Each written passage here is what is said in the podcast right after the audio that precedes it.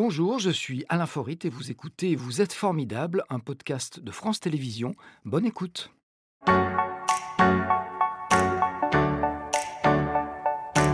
Fabrice Calzetoni. Bonjour Fabrice. Bonjour. Si vous, je vous en prie. En Fabrice Calzetoni, vous êtes un amoureux de cinéma que sa passion a conduit à travailler dans l'univers du 7e art. Vous êtes ainsi aujourd'hui le responsable de la médiation culturelle à l'Institut Lumière à Lyon. Une fonction dans cette maison des inventeurs du cinéma qui vous amène régulièrement à animer des ciné-conférences passionnantes qui font ça le comble. Alors on va revenir sur les raisons de ce succès, mais avant on va jeter un œil sur cette fameuse maison du 7e arrondissement de Lyon. C'est notre première photo Instagram donc c'est la, c'est la maison qui abrite l'Institut Lumière. Exactement. C'est l'ancienne maison d'Auguste et Louis Lumière, les inventeurs du cinéma. Elle est située dans le quartier de Montplaisir à Lyon. C'est donc, je le dis, dans le 7e arrondissement. C'est votre bureau depuis combien d'années? Depuis 30 ans. Comme moi, 30 ans. Ben voilà. C'est un bon cycle. Un mot sur cette maison, à côté de laquelle euh, étaient dressées les, les usines Lumière. Mhm. On y fabriquait quoi d'ailleurs dans ces usines? Alors on y fabriquait des plaques photographiques qui se vendaient euh, dans l'Europe et dans le monde entier. Euh, là on est 15 ans avant le cinéma. Et puis bien sûr après les, caméras qui, qui ont permis les premiers films. C'est là qu'on les fabriquait. Alors si on parle d'usines Lumière, c'est parce que la sortie des usines Lumière, c'est le sujet du premier film de l'histoire du cinéma. D'où l'adresse de la maison qui est rue du premier film.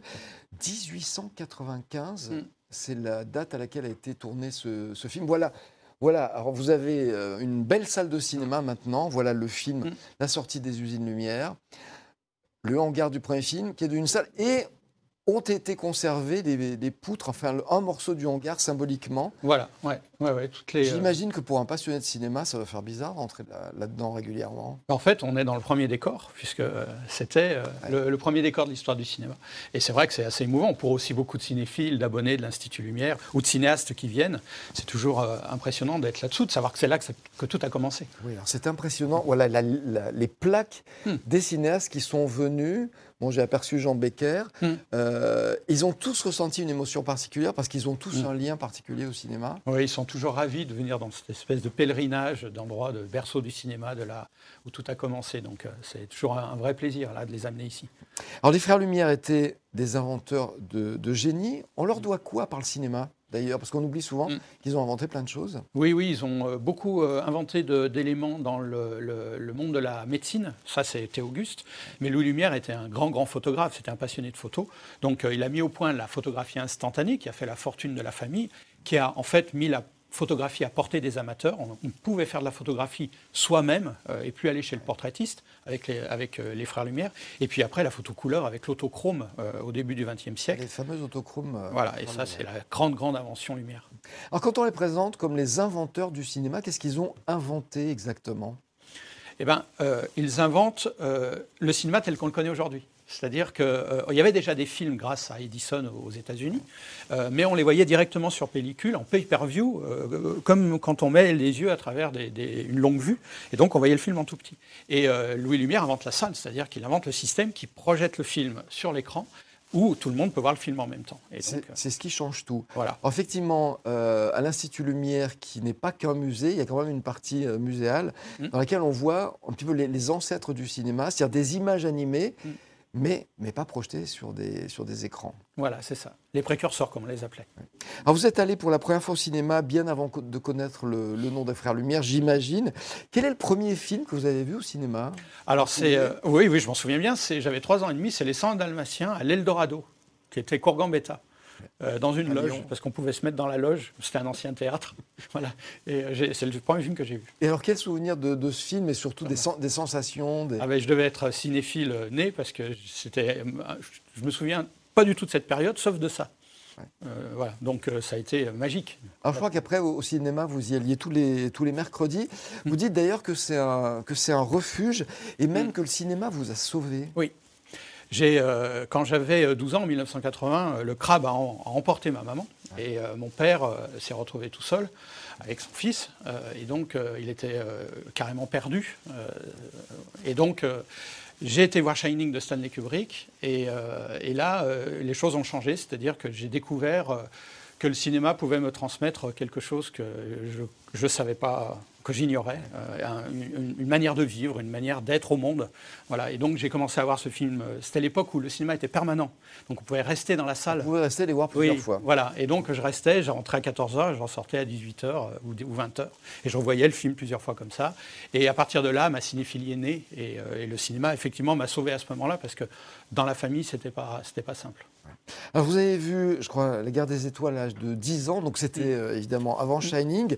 C'était dans la grande salle du Palais des Congrès de Lyon, pour ceux qui l'ont connu. C'est une salle qui avait été construite en 1961, je crois, dans laquelle on pouvait voir des films. D'abord en cinérama, qui était ce format extraordinaire, mm. puis en 70 mm, euh, équipé de 1200 places. C'était quoi là le premier souvenir? C'est le gigantisme euh? C'est le gigantisme de la salle, et c'était aussi le, cette salle qui rassemblait vraiment les Lyonnais, c'est-à-dire qu'elle proposait des, des reprises. On pouvait y voir Bénur, moi c'est le grand souvenir que j'ai. Oui, parce que j'ai fait le calcul à l'âge de 10 ans, la guerre des étoiles, c'était pas en 77, hein, vos 10 ans, c'était plus tard. donc c'était une reprise forcément. oui, oui, oui. Et, euh, donc euh, il y avait vraiment la salle pleine à craquer.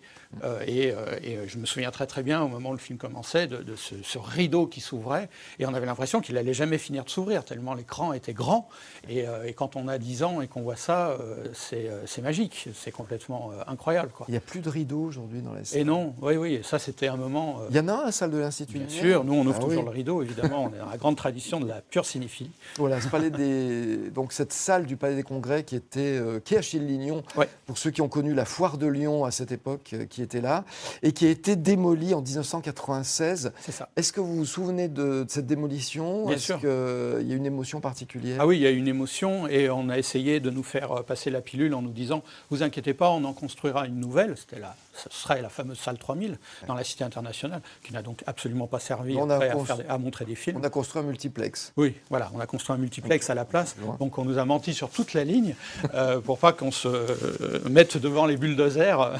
Ils ont très bien joué le, coup. Alors, faire des études liées au cinéma, est-ce que c'est vite devenu une évidence pour vous? Ou est-ce qu'il y a eu aussi l'envie de faire du cinéma? Euh, non, l'envie de faire du cinéma, euh, j'ai un côté un peu feignant, j'aurais pas eu le courage, je crois.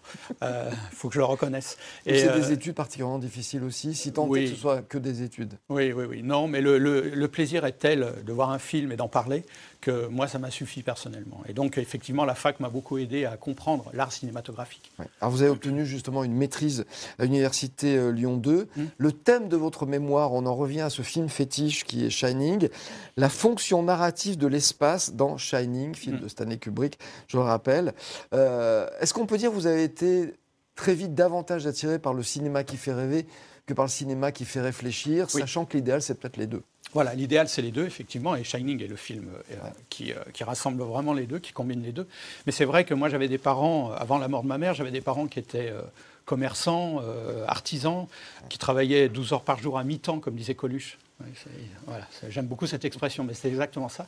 Et donc, leur seule, leur seule détente, c'était le fameux samedi soir ou le dimanche, et d'aller au cinéma. Et quand ils allaient au cinéma, ils allaient voir Bénur, La Tour Infernale, les films de, de Belmondo. Donc moi, j'ai grandi avec ce cinéma qui fait rêver. C'est le cinéma qui a fait rêver euh, tous les Français, tous les, mm. gens du monde. Absolument. Euh, qu'est-ce qui était prévu après, après ces études? C'était dans quel but? Alors ces études, euh, j'avais pas vraiment d'objectif. Ce que je me dis, c'était des études mm. pour vous faire plaisir. Exactement, c'était vraiment pour, pour, ma culture, pour, pour vraiment appréhender ce, ce, divertissement et en faire vraiment quelque chose qui, qui, qui, allait, qui allait se transformer en un art. Quoi, et j'avais envie d'en parler. Euh, pas comme un, pas comme un, écrire des critiques, pas donner trop mon avis, mais je sais pas, il y avait quelque chose d'une transmission que j'avais en moi. Et j'ai eu la chance de croiser euh, Thierry Frémaux euh, en 1992, donc il y a 30 ans, au moment où il est arrivé et où l'Institut Lumière devait préparer le fameux centenaire du cinéma. Alors Thierry Frémaux, qui est le directeur de l'Institut Lumière, je ne sais jamais quel est son titre. Il est directeur de l'Institut. dire c'est le patron de l'Institut Lumière, du Festival de Cannes, mm. du Festival Lumière.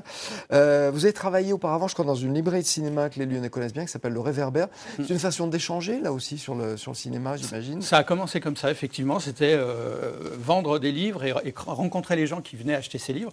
On parlait en fait que de cinéma. Donc euh, c'était, j'avais aucun c'était que du plaisir de travailler dans cette petite librairie qui était très connue et où il y avait plein de, même d'artistes qui passaient ou de, gens du cinéma. De toute façon, on est toujours dans, dans ce bain-là, dans ce milieu-là. Vous décidez de faire donc votre service national en tant qu'objecteur de conscience, et c'est là que vous passez les portes de l'Institut Lumière. Vous êtes entré comment? À part, euh, par la porte Je suis rentré en demandant une objection de conscience et j'avais la, chance, à l'époque, ils en prenaient deux, dans deux secteurs différents. Et euh, donc, j'ai rencontré Thierry Frémaux et on a passé cet entretien, euh, pour, j'ai passé cet entretien pour devenir objecteur et je pense qu'il a vu. Il a senti la passion tout Oui, dans l'échange, je pense que je jouais ma vie là, le jour où je l'ai, rencontré. Je voulais rentrer à l'Institut. Il s'est reconnu peut-être un peu parce que lui aussi a une formation universitaire. Oui, on avait beaucoup de points communs sur la, vraiment la cinéphilie et la passion du cinéma. Et là, je pense qu'il a vu qu'il avait un élément qu'il pouvait utiliser. Alors à l'époque, il y a un, un grand monsieur qui s'appelle Bernard Charder, qui était le patron de l'Institut Lumière, qui est toujours euh, de ce monde, euh, fondateur de la revue Positive, mm. qui était on va dire, le, concurrent des cahiers du cinéma, qui existe encore. Aujourd'hui. Alors, il s'est retiré, Thierry Frémaux est arrivé. Euh, on peut dire que vous êtes devenu son, alter ego de, de l'ombre? C'est ça, je suis quelqu'un en qui il a confiance. Euh, et donc, euh, euh, son travail, sa politique à l'Institut Lumière, sa cinéphilie, tout ce qu'il organise, c'est vrai que souvent, on a beaucoup de discussions autour de ça, autour du choix d'un cinéaste, du choix d'une rétro. et puis, il me fait confiance sur les propositions que je fais pour les abonnés, pour le public de l'Institut Lumière. Donc, c'est un, un, travail, effectivement, une collaboration qui est vraiment basée sur la confiance qu'il a eue en moi au début, euh, parce que ce n'était pas évident, j'étais un jeune, il aurait pu prendre quelqu'un de plus confirmé euh, pour, euh, pour créer ce service de médiation culturelle. Alors il a fait confiance à un jeune, et, et, c'est resté ça. C'est quelque chose qui est très très soudé, lié entre nous. Ce service pédagogique de la Stumère, vous le créez à 22 ans, c'est ça? Oui. Effectivement, c'est un petit peu tôt. Les ciné-conférences sont arrivées quand? Les ciné-conférences sont arrivées il y a une quinzaine d'années à peu près. Euh, pour un peu changer mon activité, diversifier mon activité et, aller plus justement vers la transmission du cinéma, plus vers les abonnés de l'Institut Lumière. Alors, ces ciné-conférences, hmm comme leur nom l'indique, sont des films que vous projetez et des conférences. Hmm euh, vous racontez pas le film, vous racontez ce qu'il y a autour du film? Voilà, c'est une conférence d'une heure trente sur un auteur, par exemple, avec euh, plein d'extraits de films, parce que j'essaye de ne pas être euh, élitiste, euh, vraiment de, de, redonner les bases fondamentales d'un genre ou d'un cinéaste. Et une fois que la conférence est terminée, il y a une petite pause, et puis après on regarde un film qui correspond donc à l'auteur dont on vient de, parler. Donc c'est un bloc qui dure un certain temps et qui donne vraiment des informations, voilà, qui transmettent une information en plus, on voit le film. Donc, euh. On se bat pour y assister. Pourquoi? Je cherche à pas être élitiste. Je cherche à montrer euh, beaucoup de, films, enfin beaucoup d'images. De, l'érudition, un peu d'humour, un peu de. Voilà, c'est un ensemble. Euh, pas être élitiste sur le choix des sujets. Je, vais d'Agnès Varda à Fernandel, du western à, la nouvelle vague. Vous réconcilier les amateurs de Cinoche et, hmm. de 7e art. Oui, ça? ouais, ouais. Hmm. Oui, de Sinoche et, de 7e art. Oui, c'est ça. Les, deux, Exactement. C'est bien, J'aime bien ça. Mm. Alors, vos cinq films préférés, moi j'ai la liste, et elle m'a alors surpris et pas surpris en même temps, il y a Shining, Le Parrain, Barry Lyndon, Les Dents de la Mer, mm. Vol un nid de coucou. Mm, j'ai regardé, ils sont tous sortis sur euh, un espace de moins de 10 ans, entre 72 et 80. Il n'y a pas de film récent, pourquoi? Parce que je pense que d'abord c'était une période incroyable, cette période-là, en termes de créativité. Euh, c'est dur de la retrouver euh, à ce niveau-là. Et puis euh, c'est aussi une période qui correspond, c'est ce qu'on disait, hein, c'est, le cinéma fonctionne aussi avec des, passages de l'existence.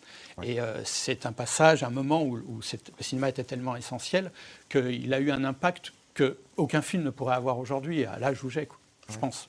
Donc c'est une question d'ouverture aussi, aussi mm. de soi-même euh, mm, face au, film. Euh, les Dents de la mer mm. de Steven Spielberg, c'est l'un des plus grands succès de, l'histoire du cinéma. Donc c'est l'un de vos films euh, préférés. Il est sorti en 1975. Plusieurs scènes ont été tournées sur cette île. C'est notre deuxième photo Instagram. Je pense que vous allez la reconnaître. Voilà la photo. Ah, bah je vous oui. dire le nom parce que j'ai un peu de mal. Ah oui, c'est Martha's Vineyard, l'île dans le- une île dans le Massachusetts. euh, et ça veut dire les, les vignes de Martha en français. Donc c'est au sud de Boston, au nord-est de, de New York. Voilà. Vous avez fait un pèlerinage? On est parti en vacances pèlerinage à Martha's Vineyard. Euh, oui, parce qu'en 75, il n'a pas tourné le film en studio euh, à, à Los Angeles, dans le fameux studio Universal. C'était pas l'époque des images de synthèse encore, Ah, non. on faisait tout en vrai. Exactement, y compris le requin, ce fameux requin qui marchait jamais. et qui C'était l'a- mécanique. Oui. Et donc, euh, il a investi euh, l'île pendant plusieurs semaines euh, et il a tout tourné sur cette île. Voilà. Donc, en fait, quand on y retourne aujourd'hui, comme c'est une île et qu'il n'y a pas un pont et qu'elle est assez préservée par les Américains, elle est un peu restée dans son jus. C'est-à-dire qu'on retrouve, L'atmosphère Ouais, de- des dents de la mer. des dizaines d'années après, on retrouve quasiment toutes les, tous les décors qui ont servi au film. Et ça, c'est quelque chose que vous aimez faire, faire des pèlerinages sur les lieux de tournage. Pour quelle raison? Mais c'est euh, la rose pourpre du Caire, c'est-à-dire c'est on rentre dans le film en fait. C'est-à-dire qu'on a quelque chose qui, euh, qui vous a marqué, qui est en deux dimensions, puis d'un seul coup on se retrouve dans le décor. Et, et c'est vrai que moi je suis beaucoup sur, euh, sur l'émotion du cinéma. C'est quelque chose qui, voilà, qui, on en a parlé, qui m'a fait, qui m'a aidé à vivre. Donc cette émotion-là, j'aime bien la retrouver euh, quand je me retrouve dans un endroit où je sais que le film a été tourné et où, où je vois le décor en vrai. Et c'est vrai que quand on va aux États-Unis, on se rend compte que c'est un décor permanent, euh, les États-Unis, parce que euh, que vous soyez à Los Angeles, à New York ou même sur les routes, vous retrouvez toujours un endroit où on a tourné un bout de film. Donc c'est très émouvant. Ouais. Alors, est-ce qu'il y a des moments où on est déçu, où on ne retrouve pas cette émotion Oui. et on ne retrouve pas le film qu'on Oui. croyait retrouver? D'abord, il y a des fois, on ne retrouve pas l'endroit, donc euh, à un moment donné, on arrête, on repart. Et puis des fois, on se retrouve de- avec quelque chose qui ressemble plus à rien. Et bon, on est heureux d'être là, mais, mais y a- il y a- il y a- le film ne surgit pas. Ce que j'aime bien, c'est le surgissement du film dans un décor réel. Alors justement, je voulais vous demander Oui. quel est le moment où le, le film a le plus surgi, c'était pour quel film et pour quelle raison, et le moment où la pire déception en fait? Ben, le- le- effectivement, revisiter les décors des Dents de la Mer, ça a été assez impressionnant parce que, euh, comme il a tout tourné en extérieur, on a vraiment quasiment tout le film. euh, là, c'est- une émotion qui est sur un film entier. Alors que pour, euh, pour euh, retrouver ce qu'on appelle les movie locations, donc, qui sont les Les, endroits où les lieux, lieux ont Voilà. été tournés. Exactement. Souvent, c'est une seule séquence. Donc, l'émotion peut être un peu en. Elle est partielle. Elle est partielle, voilà. Ouais. Donc, euh, sur les dents de la mer, c'est le meilleur souvenir. Sur les Dents de la Mer, c'est le meilleur souvenir. Et s'il y avait un pire S'il y avait un pire, euh, Comment vous avez dit, ça, je vais retrouver l'ambiance de ce film, il y a un truc, et ah bah zut, il n'y a plus rien, quoi. Ah, Alors si le pire, c'est euh, c'est quand j'ai cherché un décor de Scarface de Brian De Palma en me trompant de ville. Ah, Je m'étais mal c'est renseigné. votre faute, là. Et là, euh, oui, je me suis retrouvé dans un endroit où je me suis dit, mais qu'est-ce que c'est que ça? Et j'ai découvert beaucoup après, donc après avoir été déçu, Ouais. j'ai découvert longtemps après qu'en fait, je n'étais pas, pas au bon endroit, donc je risquais pas d'être... euh, Alors, je repense à Shining d'un coup, Ouais. parce que Shining, c'est un décor absolument fou. Mmh. C'est un, un vrai hôtel qui est situé dans une, une montagne euh, perdue, et il existe. Il existe, on y a été d'ailleurs. Ah bah, j'étais sûr C'est devant, étiez allé, voilà, ouais. cet hôtel. Euh, et une fois qu'on entre dans l'hôtel, c'est plus du tout le- le- le- l'hôtel du film, puisqu'il a là, pour le coup, tout fait refaire en studio. Mais c'est vrai que cette façade est impressionnante. Et, euh, et là, on a, oui, il est dans le Colorado, on a été le voir. Et alors, est-ce que c'est pas décevant de ne se contenter que d'une façade, et quand on pousse les portes, Hmm. bah, il y a plus qu'on attendait? Exactement. Donc là, ça, peut, ça pourrait être l'exemple d'un endroit où on est un peu déçu, évidemment, parce que là, la magie retombe, hein, forcément, il n'y a, il il il plus rien. C'est quoi, le- c'est quoi le prochain lieu que vous allez visiter? Alors là, on retourne, je Parce retourne. que toutes les vacances, j'imagine, sont liées à ça. Oui, oui, on retourne aux États-Unis euh, cette année. Et, euh, j'ai- je commence là à cocher. euh, J'ai pas encore de, de- parce que là, on en a fait pas mal. Donc, Alors ça vous donne des choses à raconter, j'imagine, aussi des conférences ou pas du tout? Ça, ça reste quelque Oui, oui. chose de, Mm. de, de moment d'intimité avec le cinéma pour non, vous il faut que ça ait un vrai lien avec, euh, avec, par exemple, effectivement, quand je parle de Shining, le fait d'avoir été voir l'hôtel, ça me, ça me donne des, des- des éléments techniques que je peux transmettre aux, abonnés, euh, au, au public. Mais sinon, c'est mon, mon- mon petit monde à moi, avec euh, mon épouse qui me suit euh, aussi très gentiment et très patiemment, mais qui aime bien aussi euh, voir Elle les films et elle découvrir. partage la même passion. Elle partage, oui, et puis dans le, dans le voyage, ça fait, nous fait aller à des endroits qu'on n'aurait pas, pour lesquels on n'aurait pas été. Donc ça fait découvrir en fait des paysages ou des, ou des bouts de ville dans lesquels on ne serait pas forcément allé si on l'avait découvert en touriste un peu, un peu classique. Alors j'imagine qu'avec votre proximité avec Thierry Frémaux, vous allez euh, euh, j'espère pour vous chaque année euh, à Cannes. Vous y étiez en tout cas en 2012 mm. et vous avez assisté à la projection de Il était une fois en Amérique de Sergio Leone en version, c'est une version spéciale sortie après le film, longue mm. et restaurée. C'est ça. Et il vous est arrivé un truc fou, c'est que vous étiez assis juste devant l'un des comédiens du film, qui mm. était Robert De Niro. Et alors bah, C'était incroyable. En fait, j'avais une, une, invitation et le carré dans lequel j'étais était complet. Et comme les, le les gens du festival étaient très désolés pour moi et ils m'ont surclassé, comme on dit. C'est-à-dire qu'ils m'ont mis dans le rang des invités où là, il manquait des invités. Et, euh, je me suis assis et je me suis retourné et j'ai vu, euh, vous savez, les fameux euh, A4 blancs sur lesquels on marque le nom des personnes qui vont s'asseoir là. Et j'ai vu. Il va venir là, c'est pas possible. Oui, j'ai vu RDN. Alors j'ai pas. J'ai dû réfléchir quelques secondes et je me suis dit, eh, oh, c'est Robert De Niro. Et, et donc j'ai vu, il était une fois en Amérique avec Robert De Niro qui était devant l'écran, sur l'écran, et derrière moi. Euh, et, qui me donnait des coups de siège avec ses genoux euh, parce qu'il n'avait pas assez de place. Et, euh, c'était très, très agréable. C'est un rêve de cinéphile. Ah bah là, c'était incroyable. Oui, On redevient un gamin finalement. Oui, ça permet de rester un gamin dans sa tête, le cinéma. Ah mais complètement, oui. On va passer à la question formidable tout de suite. Je vous laisse l'écouter. Fabrice, savez-vous quel est le lien entre les films La Maison de l'horreur, Space Cowboys, Destination Finale 3 et Le Toboggan de la mort? Le dernier ah devrait vous aider. Oui, c'est des, euh, je pense que c'est des films où il y a des roller coasters. Oui, c'est ça. Vous avez une passion pour les roller coasters, ah qui sont les, montagnes russes. Hein, les Américains les appellent les roller coasters. Mm, mm. Euh, pourquoi cette, cette, passion? Vous aimez vous faire peur? Mais c'est le syndrome de la fête foraine qui, est, qui rejoint le cinéma. C'est-à-dire que quand on va au cinéma, et surtout sur les films que, que moi euh, que j'aime, il y, a cette émotion de, de, partir ailleurs. Quoi. Et, et, le, et le roller coaster vous emmène ailleurs. C'est-à-dire que dans ce qu'on appelle le lift, qui est cette première montée vous arrivez tout en haut et vous dominez tout le paysage avant la descente, vous êtes, euh, voyez, vous voyagez ailleurs et, euh, c'est quelque chose qui est très très proche justement de l'émotion cinématographique que j'aime. Alors on va dire un mot de l'actualité euh, de l'Institut Lumière, parce qu'il y a un, cycle, on les appelle comme ça, Ridley Scott, mm. en ce moment, avec ses plus grands films. Une ciné-conférence autour de Ridley Scott ou pas? Voilà, qui a eu lieu. Ah, elle a eu lieu. la semaine dernière. Et donc, si on veut redécouvrir, partager vos goûts, euh, vous avez euh, une, chaîne YouTube, c'est mm. ça mm. Et on a un extrait, justement, d'un de ces, vous appelez ça des ciné-modules. Mm-hmm. Ça dure six minutes à peu mm-hmm. près. Mm-hmm. Et vous, en fait, vous. Bon, on va découvrir, on en découvre 30 secondes pour s'en donner une petite idée. Regardez, c'est avec l'inspecteur Harry du justicier semble ne faire qu'un avec Clint Eastwood, tant il est à l'aise dans ce rôle. Mais au-delà des polémiques, c'est de cinéma dont il faut parler. Le film reste aujourd'hui une œuvre cinématographique redoutable, un polar urbain d'une efficacité sidérante qui attrape le spectateur dès le générique avec ses grandes contre-plongées sur Harry et les buildings jusqu'à l'image finale. Qu'on le veuille ou non, la machine Clint Eastwood est inarrêtable et le mythe est né. L'image du flic pointant son Smith Wesson de 44 Magnum devenant une image qui incarne désormais la grande histoire du cinéma, mille fois mais jamais égalé. C'est un travail d'historien, ça c'est pas un travail de critique. Est-ce que de temps en temps vous vous permettez d'être un peu critique ou pas? Alors, si je me permets d'être critique, c'est toujours dans le sens positif. C'est-à-dire que je ne, je ne voilà, ça, ne m'intéresse pas de, démolir un film ou d'en parler euh, de manière négative. C'est pas dans ma nature. Euh, voilà, il y en a qui le font très bien, très très bien, euh, et ça je leur laisse. Mais c'est pas du tout ce qui m'intéresse. Donc ces petits modules, c'est présenter le film pour donner envie de voir le film, pour avoir des éléments qui permettent d'apprécier mieux euh, le film sur un cinéma que j'aime. Là, c'est effectivement Clint bah, J'imagine que c'est que pour vous faire plaisir. Ah bah il y, en a combien disponibles? Alors pour l'instant, il y en a une quinzaine, je commence, mais je vais faire tous les Clint Eastwood, donc euh, il y en a 60. Ah, c'est thématique, donc. Oui, oui, oui, donc euh, voilà. Clint Eastwood, qui, avait été l'invité du festival euh, Lumière, c'était l'invité. Mm. Et le prochain, alors, c'est en octobre. On ne sait pas qui c'est. On ne sait pas encore qui c'est, mais euh, Thierry Frémaux souhaite. Euh, J'ai demandé à Thierry Frémaux, ce n'était pas décidé encore. Oui, voilà, mais c'est vrai que ce n'est pas encore décidé. Mais c'est vrai qu'il souhaite, après les deux ans un peu compliqués qu'il y a eu, là, refaire un gros, gros festival. Donc, on, veut aller vers le gros invité. Donc, une grosse invité, mm. pas en volume, mais en notoriété. on espère. Une grande star. Un petit mot, euh, c'est quoi quelqu'un de formidable pour vous? Quelqu'un de formidable pour moi, c'est euh, quelqu'un qui m'attrape sans que je m'en aperçoive et qui m'emmène ailleurs. Ça pourrait être quelqu'un qui fait du cinéma, par exemple. Par exemple.